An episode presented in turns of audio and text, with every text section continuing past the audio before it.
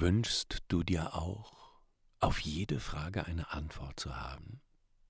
Vielleicht kannst du dann von Markus Mondorf lernen. Der weiß auf alles eine Antwort. Und dieses Mal haben wir hier im Podcast genau dieses Thema. Auf alles eine Antwort haben. Hier bei Auftreten, Präsentieren, Überzeugen. Der Podcast von Profisprecher Thomas Friebe.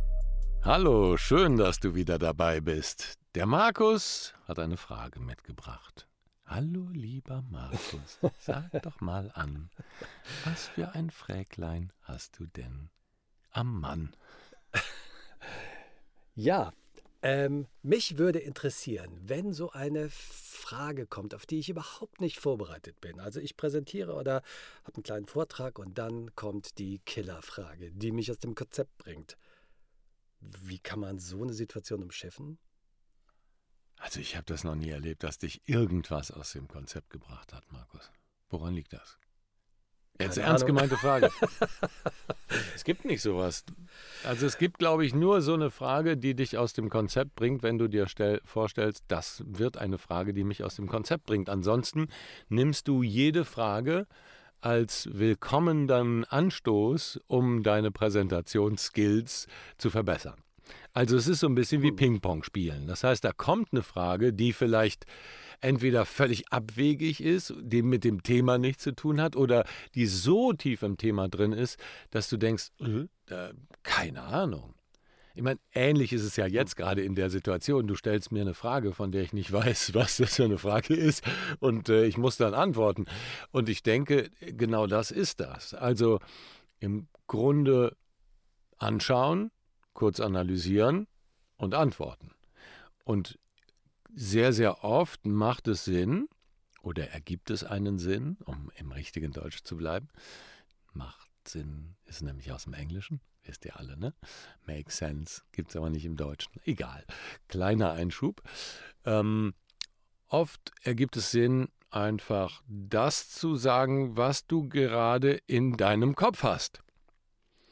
Wow, das ist eine krasse Frage, die ja ganz schön tief reingeht ins Thema. So, also Ehrlichkeit, da ist auch so ein bisschen so eine Spontanität drin und es verschafft dir die Zeit, mhm. ein bisschen darüber nachzudenken. Ich glaube, der Hintergrund ist, dass viele Leute ein bisschen die Sorge haben, dass sie entlarvt werden könnten. Mhm. Dass sie nicht alles zum Thema wissen, dass sie nicht hundertprozentig sattelfest sind in dem Thema, dass da irgendeiner sein könnte, der sie sozusagen irgendwie entlarvt, dass sie doch nicht. Äh, Ne? Da haben wir es aber mit zwei Dingen zu tun. Also einmal, dann, ne? genau, das ist was anderes. Also dann hast du es mit dem Imposter-Syndrom zu tun. Hatten wir, glaube ich, hier auch schon mal. Ne? Also dieses, das Gefühl zu haben, jetzt passiert es, jetzt denken die anderen das, was ich die ganze Zeit schon über mich denke. Weil ich eh nicht glaube, dass ich so super bin weil ich zufälligerweise und mit viel Glück an diese Position gekommen bin und eigentlich äh, immer jede Hürde und jede Frage die Möglichkeit birgt, dass ich jetzt auffliege als der große Hochstapler, der ich ja eigentlich oder die ich ja eigentlich bin, ne? Imposter. Also Weil die anderen denken, ich bin so super, genau. ich habe das alles drauf. Aber ich denke das nicht. Ne? Ich denke das nicht. Hm. Das, das ist natürlich was anderes. Aber gehen wir mal davon aus, dass du sehr gut fachlich vorbereitet bist. Es gibt, also es gibt immer eine Frage, die du nicht wissen kannst. Immer. Egal wie.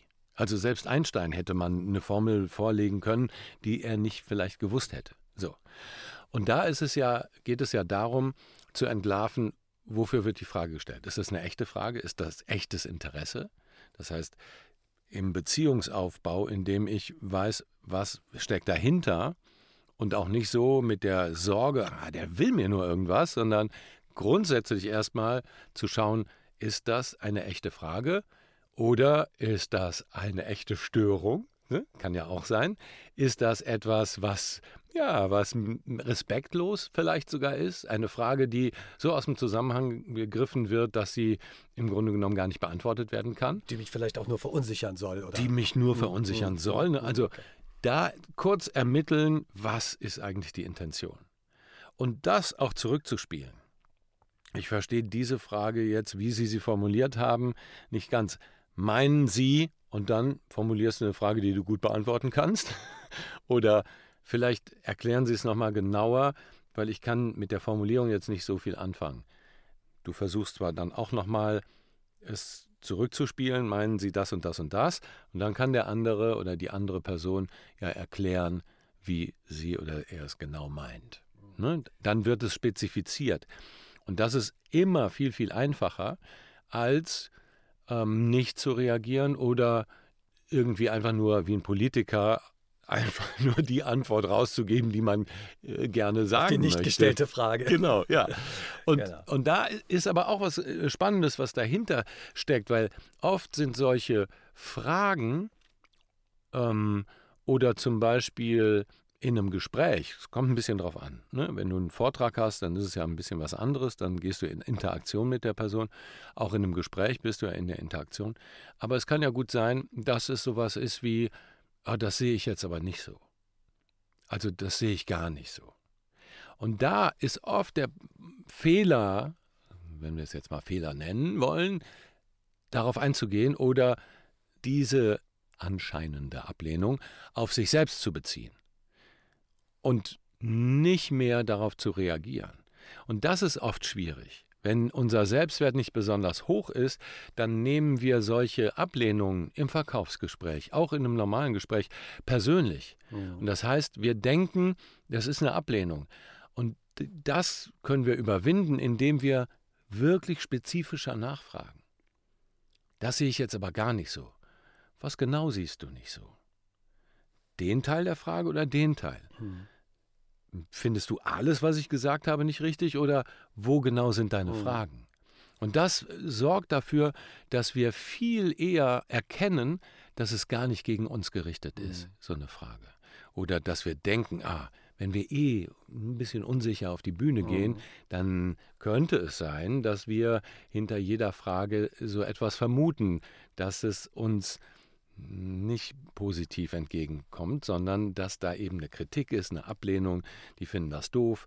Ah, jetzt stellt er auch noch so eine Frage. Das heißt, es bestätigt das, was ich ohnehin schon denke. Aufgepasst. Da aufgepasst, weil es ist einfacher, nochmal nachzufragen, das zu spezifizieren, genauer nachzufragen und dann kommt man auch wieder in den Dialog und merkt dann, ah, es ist gar nicht so, wie ich gedacht habe. Mhm. Das erlebe ich oft. Genau, ich glaube, es ist auch wichtig, einfach souverän damit umzugehen, dass man sich eben nicht in Frage stellt oder sich irritieren lässt, sondern sagt, hey, das ist ja eine gute Frage. Weiß das jemand hier im Saal vielleicht?